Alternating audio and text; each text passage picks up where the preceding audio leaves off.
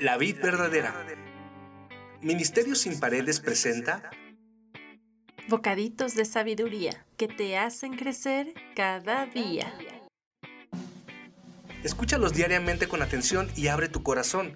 Están inspirados por Dios y son útiles para enseñar, para censurar, para rectificar las cosas y para educar de acuerdo con lo que está bien, a fin de que el hombre de Dios esté perfectamente capacitado y completamente preparado para realizar todo tipo de buenas obras.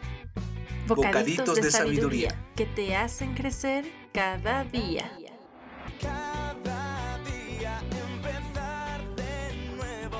Voy a seguirte, amarte, vivir para adorarte en tu cruz, renovarme y seguirte sin cansarme.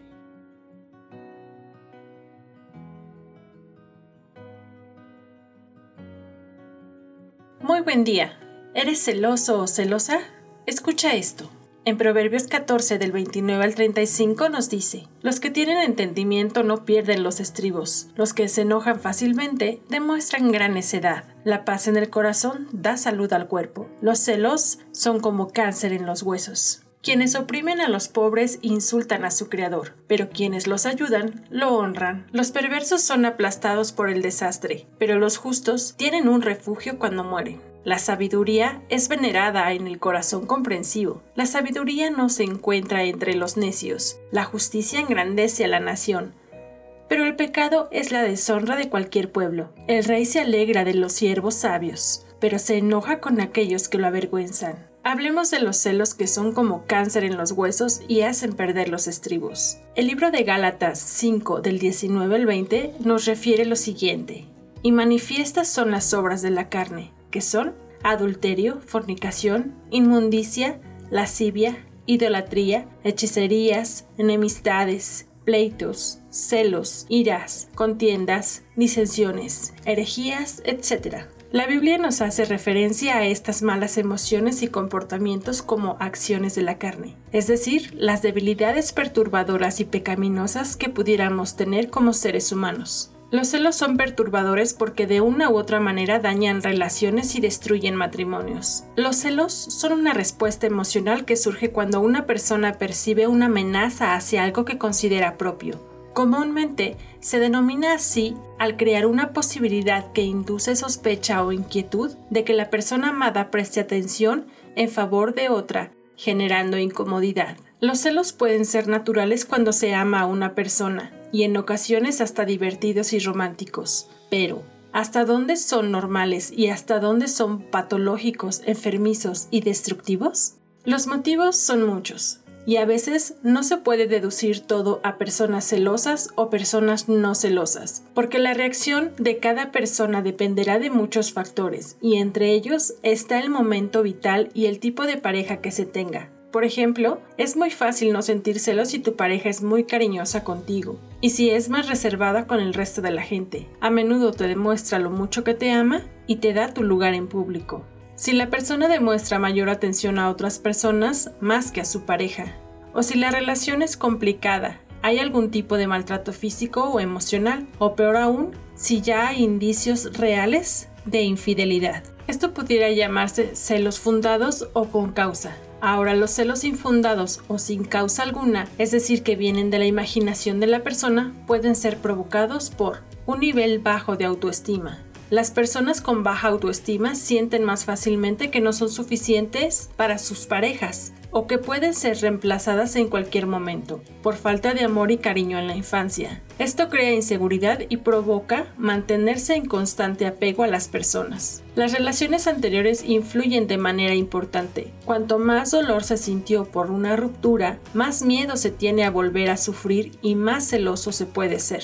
Los celos pueden ser infundados, si todos los miedos están en la cabeza de quien lo siente, o fundados si las sospechas son lógicas porque quizá hubo algún tipo de infidelidad anterior, o si además de las sospechas tiene algún tipo de prueba. Los celos son patológicos, sí. Empiezas a invertir tiempo en investigar y vigilar a tu pareja. Si le sigues y le miras los mensajes del teléfono con la intención de encontrar algo. Llamas para controlar lo que está haciendo. Empiezas a inventar o a imaginar historias distorsionadas de lo que en realidad es. Dudas de todo lo que te dice.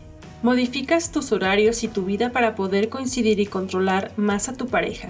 Controla sus miradas y gestos. Te molesta que se arregle para verse bien. Confundes tu obsesión porque crees que lo haces por amor. Cuando caes en el conflicto y en la ira por celos. Cuando ya no estás tranquilo ni en paz cuando tu pareja tiene que salir por alguna razón. Cuando comenzamos a controlar la vida de nuestra pareja, oprimiéndola o alejándola de sus amigos y familiares. Este proverbio nos dice que se puede llegar a perder los estribos por celos y necedad, porque dice que los celos carcomen los huesos como el cáncer y hay que tener bien claro que los celos fundados o no infundados carcomen los huesos como el cáncer y va dañando internamente poco a poco a ambas personas. Ambos pierden la paz y el gusto por estar juntos. En Cantar de los Cantares 8.6 compara a los celos con el infierno. El autor dice, duros son como el Seol los celos, sus brasas, brasas de fuego, fuerte llama. Los celos pueden llegar a ser tan fuertes como el mismo infierno.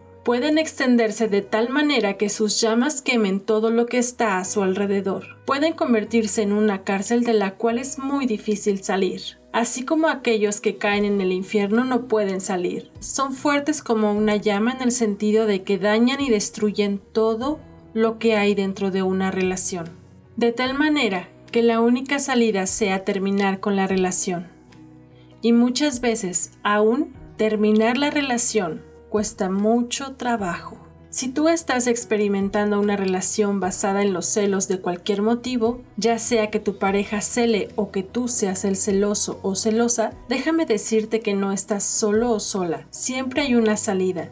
Jesucristo puede darte la paz y la seguridad que necesitas para dejar de sentirte esclavo, atrapado y sin salida. Oremos. Señor, sentir celos es como carcoma en los huesos. Es una sensación que pudiera parecer más fuerte que nosotros mismos. Es como si se estuviera en el mismísimo infierno, dice tu palabra. Pero también tu palabra dice que nos has dado un espíritu de amor, de poder y de dominio propio. No podemos ser esclavos de ninguna condición ni ninguna persona, ni mucho menos de nuestros miedos y celos. Ayúdanos a controlar nuestras emociones, a no depender de ninguna persona y depositar nuestra confianza solo en ti. Enséñanos a entender lo importante que somos para ti, que valemos el precio de la sangre de tu Hijo Jesús y que nos has hecho tus hijos. Ayúdanos a experimentar la libertad y la paz, a tener amor propio, a entender que no debemos ser prisioneros de nadie, ni mucho menos a ser prisionero a alguien que se supone que amamos. Quiero descansar en ti, dejar de tener miedo, sentirme fuerte y seguro o segura todo el tiempo, sabiendo que tú estás conmigo. Te lo pido en el nombre de Jesús. Amén. Si tú estás pasando por alguna situación similar, no dudes en contactarnos a través de nuestras redes sociales o de las distintas plataformas. Nos gustaría escucharte y hacer una oración por ti. Recuerda que no estás solo. Que Dios te bendiga y hasta la próxima.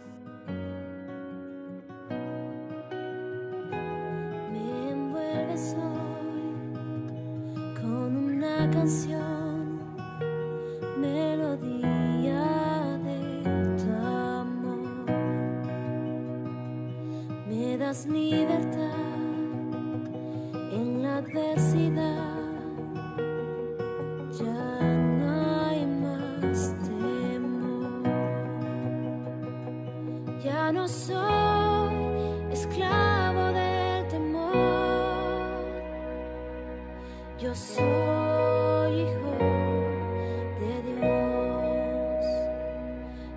soy esclavo del temor.